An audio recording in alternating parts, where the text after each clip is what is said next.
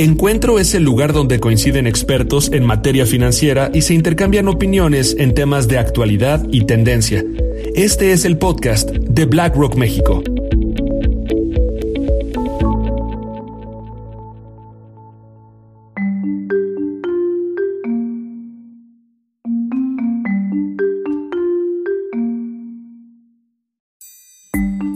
Hola a todos y bienvenidos a Encuentro. Soy Álvaro Bertis y en esta ocasión tendremos la oportunidad de platicar con Mario López Alcalá, quien es investigador de MCI para Latinoamérica, y también nos trataremos de enfocar dentro del ambiente de la sostenibilidad en los componentes social y de gobierno corporativo. Bienvenido Mario, ¿cómo estás? Hola Álvaro, eh, buenos días, gracias por la invitación. No, hombre, este, al contrario, gracias a ti por, por aceptarlo. Y primero que nada, déjame preguntarte, para los que no saben, ¿qué es MCI? Bueno, eh, mira, MSCI es una es un proveedor de herramientas y, servicios de, soporte para la toma de decisiones eh, financieras para la comunidad eh, de inversión global. Tenemos más de 50 años de experiencia en, lo que hacemos, ¿no? Todos nuestros servicios son basados en, en investigación y la intención es de impulsar mejores decisiones eh, para que los clientes comprendan eh, en mejor medida sus factores de riesgo, de rendimiento y tener eh, carteras pues más efectivas. muchas gracias Mario. Va a ser muy interesante platicar contigo y entrando en materia, como sabes, la sostenibilidad se divide en tres, ¿no? Y, también quisiéramos recomendarle a la audiencia que si no pudieron escuchar nuestro episodio de sostenibilidad que grabamos el año pasado, lo hagan, porque creo que va a estar muy ligado a, a esta plática. Está la sostenibilidad dividida en tres prácticamente pilares, ¿no? La parte ambiental, está la parte social, está la parte de gobierno corporativo. Sin embargo, Mario, es interesante cómo muchas veces la gente se enfoca únicamente en torno a la parte ambiental en lugar de la parte también social y la parte de gobierno que es muy importante. ¿Nos puede decir por qué sucede este fenómeno de, de, tanta importancia la parte ambiental y luego que se nos olvide un poco la parte social y la parte de gobierno? Pues eh, mira, eh, Álvaro, yo creo que en general, como bien dices, analizar los factores ASG, eh, ambientales, sociales y de gobierno corporativo es identificar las mejores prácticas o aprovechar riesgos, ¿no? Y oportunidades relacionadas con estos factores y entender también cuál es el mecanismo por el cual funcionan estos factores, ¿no? Cómo se transmite el tener una buena práctica a un beneficio económico. Lo que yo creo es que cuando pensamos también en estos factores ASG y en particular de los factores sociales y de gobierno corporativo, me parece que lo relacionamos con cumplir con la ley. Entonces es como una visión legalista. Se ve como una carga, eh, se ve como un costo, pero las mejores empresas lo ven como una inversión, ¿no? Lo ven como una oportunidad y no solo cumplen sino además establecen procesos de excelencia para servir, digamos, a, su ecosistema. Va mucho más allá de solo cumplir y mientras aumente esta comprensión y este entendimiento sobre estos factores, yo esperaría que atenderlos a, los, a, los factores sociales y de gobierno corporativo y verlos como una inversión, pues vaya en aumento. Y lo que comentas es muy, muy interesante, ¿no? Este, el año pasado como, como vimos, entró el tema de la pandemia y eso a su vez creo que llevó a que todo el tema sostenible estuviera como un tema muy importante para todo en torno a las inversiones. Como sabes, digo, BlackRock a través de su director general ha emitido diversas cartas este, en torno a la importancia de sostenibilidad y sería muy interesante que nos platicaras un poco a qué se atribuye esta adopción de inversiones ESG ¿Qué está impulsando este crecimiento de, inversión sostenible? Ya, ya platicabas un poco de los beneficios que tiene, pero ¿cómo, cómo lo está percibiendo los diferentes eh, jugadores de, de, la industria, los diferentes jugadores de la sociedad? Ya mencionabas todo en torno al tema regulatorio, al tema político. ¿Qué, qué está sucediendo? ¿A qué se debe ese boom? Pues mira, yo siento que el auge de los factores eh, ambientales, sociales y de gobierno corporativo en la, en la inversión puede deberse a, cuatro, em, cuatro factores fundamentales, ¿no? Uno es la actual velocidad y transparencia en la información, ¿no? Esto ha hecho que los inversionistas también sean menos tolerantes a incidentes negativos relacionados con, con factores ASG. Otro es que los inversionistas también han mostrado su disposición para actuar, ¿no? Ante estos casos. Entonces lo que hacen es que buscan que las compañías se responsabilicen por este tipo de incidentes, pero cuando son situaciones positivas, también los premian con mayor inversión, ¿no? Otro factor me parece es que hay también una mejor calidad en la, información de, factores ASG. Todo esto aparejado eh, una vez más con, con velocidad, transparencia de la, de la información. Y los beneficios económicos, yo creo que, oye, como último factor, y no por eso eh, menos importante, ¿no?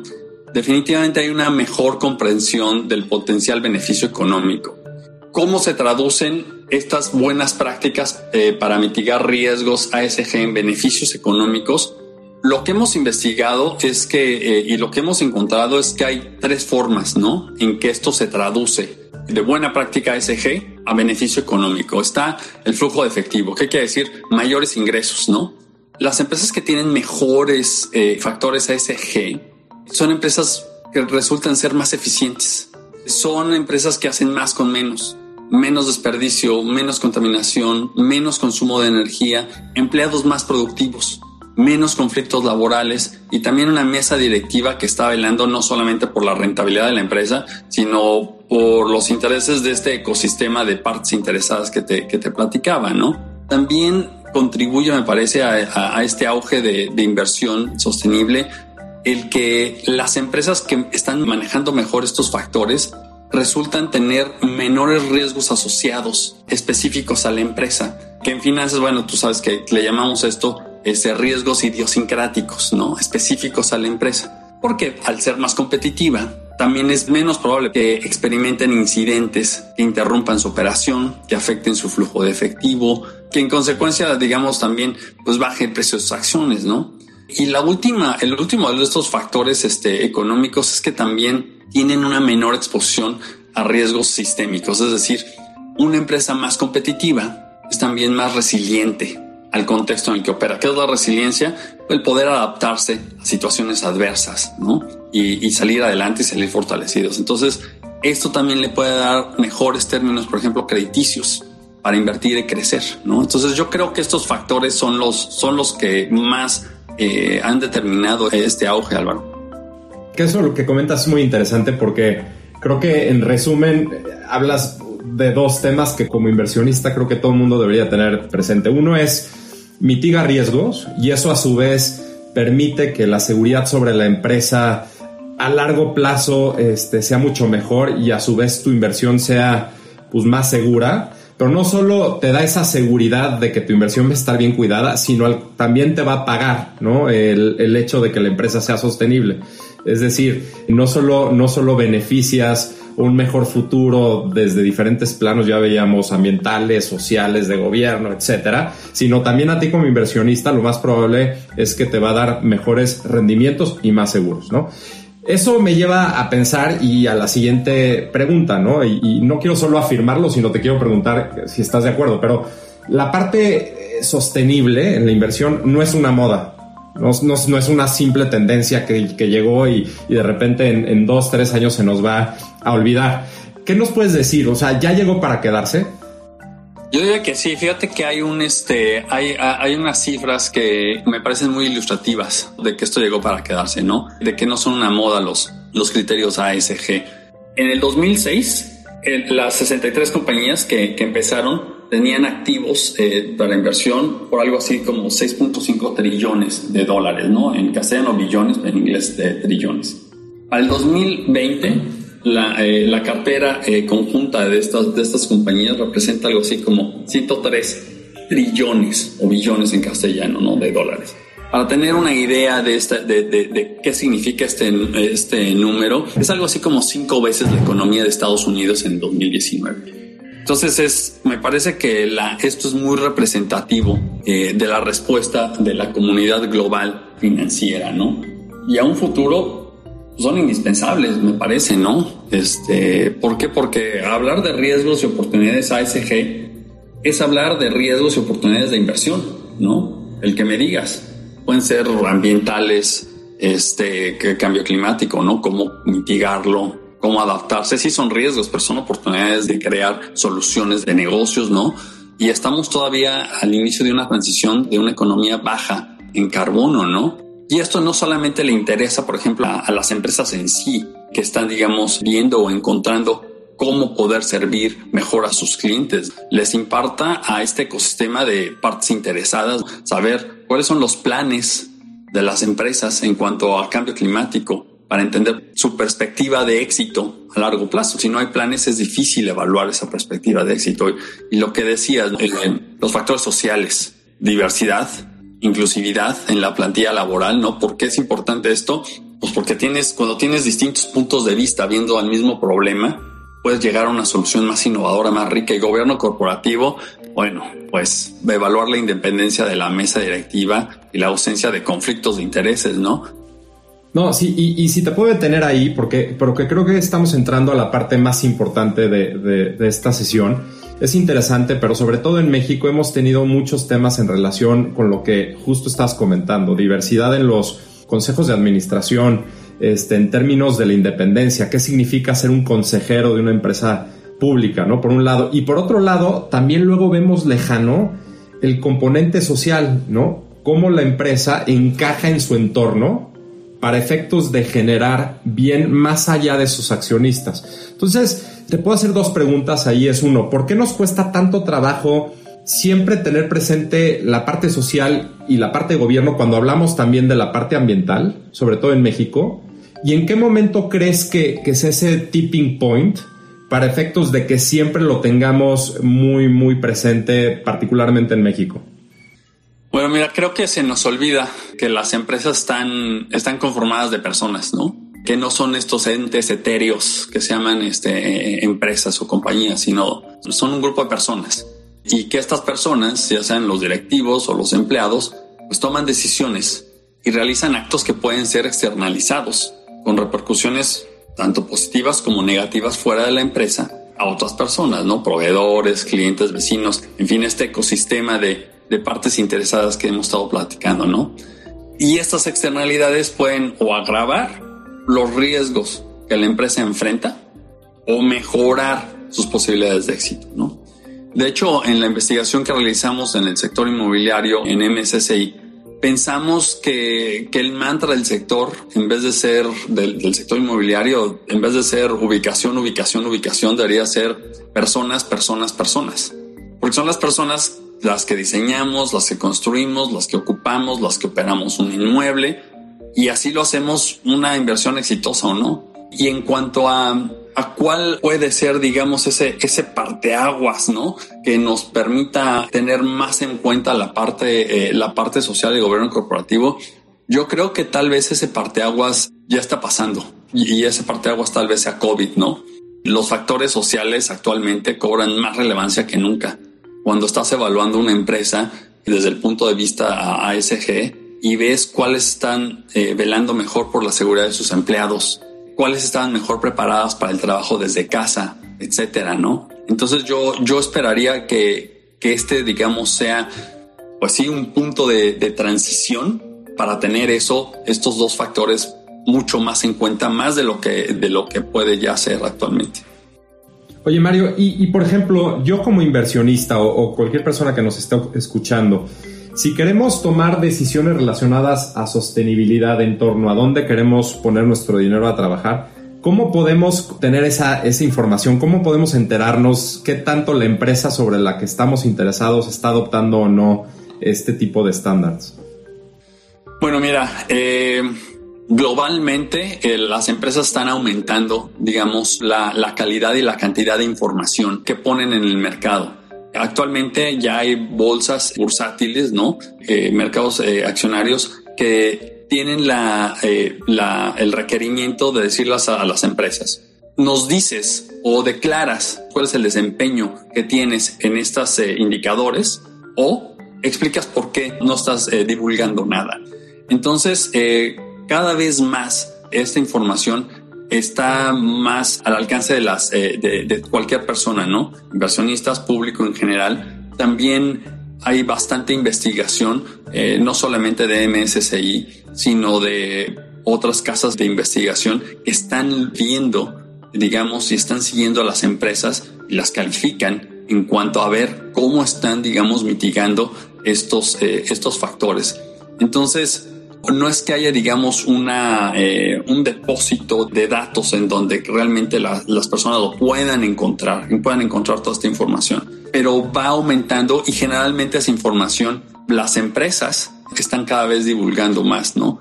Nosotros eh, tenemos, digamos, una, una unidad que está en contacto constante con las empresas, ¿no? Y la tasa de respuesta cuando calificamos una empresa y mandamos esta, información, estas calificaciones a las empresas para que revisen lo que nuestras calificaciones. La tasa de respuesta de hace tal vez 10 años era del 5 al 10%, ¿no? Actualmente ya rebasa el 70, 75%, ¿no? Entonces, a lo que voy con esto es que cada vez más, no solo los inversionistas, sino las empresas en sí están divulgando más y están haciendo más accesible esta información para el público en general y los inversionistas. Es que esto que comentas, aparte, no sé si recuerdas, BlackRock hizo una encuesta el año pasado en torno a este tema, eh, sostenibilidad y cómo se está dando esta adopción y qué es lo que más le preocupa a los inversionistas, etcétera. Y la información era uno de los puntos más relevantes. los inversionistas estaban de acuerdo en el sentido de que aún falta mucho en relación a la transparencia y a la información que hacen accesible las empresas a su público inversionista, particularmente en Latinoamérica. Esta cifra que me das, que pasó del 5% al 70% en el lapso de tiempo que comentabas, para mí se me hace muy importante y a su vez me da la siguiente pregunta que quería hacerte, que es, al final los inversionistas como nosotros. Vamos a dejar a un lado los grandes, ya sabes, inversionistas que están ahí, pero platiquemos de los inversionistas, personas físicas. ¿Podemos causar un impacto para efectos de que las empresas adopten de mayor manera este, criterios sostenibles? Pues mira, yo siento que, yo siento que sí. Me parece que, eh, vaya, si pensamos que, bueno, número uno, vamos a hacer mucho más y vamos a impactar mucho más que si no invertimos tomando en cuenta factores SG me viene a la mente, por ejemplo, eh, Warren Buffett, ¿no? Que, que, al invertir, él no solamente piensa en comprar acciones, sino más bien piensa que, está comprando el negocio en sí, está comprando la empresa en sí, ¿no?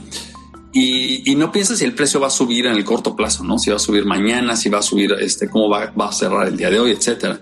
Sino piensa si el negocio va a generar valor en el largo plazo. Entonces, siguiendo, digamos, esta filosofía de largo plazo, Álvaro, el hacer eh, inversiones sustentables nos permite reconocer y también promover para el largo plazo, no solamente a las empresas, sino a las prácticas que mitigan riesgos y que aprovechan oportunidades ASG. Esto también se traduce en valor de mercado para una eh, empresa. ¿Por qué? Porque la señala como más estable, de mejor perspectiva de crecimiento y esto implica potencialmente un menor riesgo, mejores términos de crediticios para la empresa, etcétera, ¿no?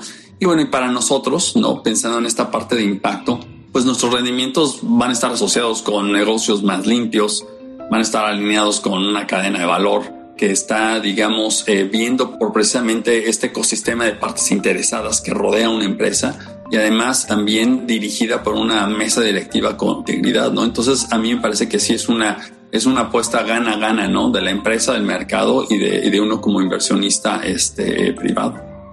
De acuerdo. Y, y en ese sentido, ¿qué falta? Eh, me refiero aquí a, a todo el ecosistema, no solo a la empresa, a nosotros inversionistas, a la parte política, o sea, ¿qué crees que debemos hacer para seguir promoviendo estos criterios y para poder seguir con la, con la incorporación de, este tema en nuestras decisiones día a día? Pues mira, yo creo que eh, podcasts, ¿no? Como esto, me ayudan mucho. ¿Por qué? Porque van a la educación, van a concientizar a tanto al público general, a los inversionistas. Entonces, a mí me parece que educación es crítico. La educación es, es fundamental. Vaya, eso, esto le permite a, por ejemplo, los estudiantes, ¿no? A la gente que le quiere entrar al, mundo de las finanzas, pues entender que los riesgos y, las oportunidades ASG, como, como lo mencionamos antes, son riesgos y oportunidades de inversión, ¿no? Y cuando se asignan recursos para mitigar o aprovechar estos riesgos, pues no son costos, ¿no? Son inversiones. Y creo que es importante, precisamente mediante la educación, desmitificarlas, dejar de pensar que son costos, dejar de pensar que nada más estamos cumpliendo, sino pensarlas precisamente como inversiones que pueden tener un valor positivo, ¿no? Eh, y por lo tanto, si tienen un valor positivo con una inversión, pues son buenas prácticas de negocios, ¿no? Y me parece que, eh, vaya, regresando al tema de, de, educación, es un paso muy importante, ¿no? Moverse de esta visión de cumplimiento solamente a una, una visión de, de inversión y, mejores prácticas, Aloro. Me parece que eso es, es algo que, te resta por hacer y que podemos seguir haciendo. Y ahí yo no me canso de repetir, de, de decir que este tipo de incorporaciones o este tipo de decisiones no solo versan en los grandes jugadores, ¿no? en los grandes capitales, sino en cada uno de nosotros. O sea, podemos invertir muy bajo capital en opciones sostenibles. Y también creo que hay muchísimo, ahorita que decías todo el tema de, la educación, hay muchísimo material disponible para todos nosotros en todos lados, en donde podremos aprender muchísimo al respecto, ¿no? Y ahí me echo un comercial para que se metan a la página, por ejemplo, de BlackRock, donde tenemos secciones muy importantes en torno a todo el componente de sostenibilidad. Y supongo que MSCI también tendrá sus propias secciones y también ahí me echo el anuncio también para que vayan a sus páginas y, y averigüen un poquito más del tema. Oye, Mario, y antes de, finalizar, ¿Qué reflexión le dejas a la gente que nos está escuchando en torno a todo este tema de sostenibilidad y particularmente en la parte social y en la parte de gobierno corporativo?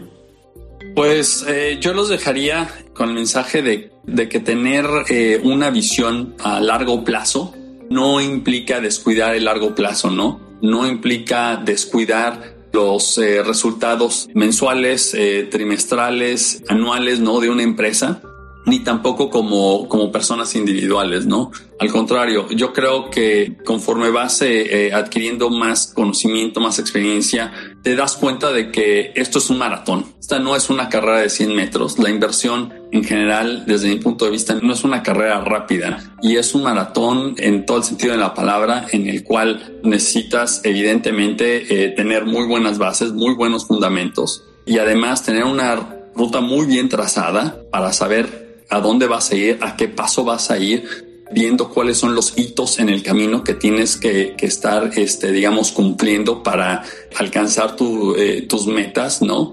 Ponerte un tiempo para alcanzar esas metas. Y el chiste de un maratón es terminarlo, ¿no? Para quienes lo, hemos corrido, creo que lo más importante es, es terminarlo, ¿no? Y para llevar a cabo todos estos pasos, necesitas llevar un ritmo sustentable. Entonces, yo dejaría con eso a tu auditorio, o sea, el pensar que la inversión y que la sustentabilidad no pone en riesgo el corto plazo, al contrario, ¿no? Te da bases muchísimo más firmes para poder seguir creciendo y para poder avanzar hacia un objetivo muy bien definido y de largo plazo. Perfecto, Mario. Y no me queda más que agradecerte por tu tiempo el día de hoy. Y a todos los escuchas, espero que les haya gustado el episodio del día de hoy y nos vemos el mes que entra. Muchas gracias. Muchas gracias, Mario.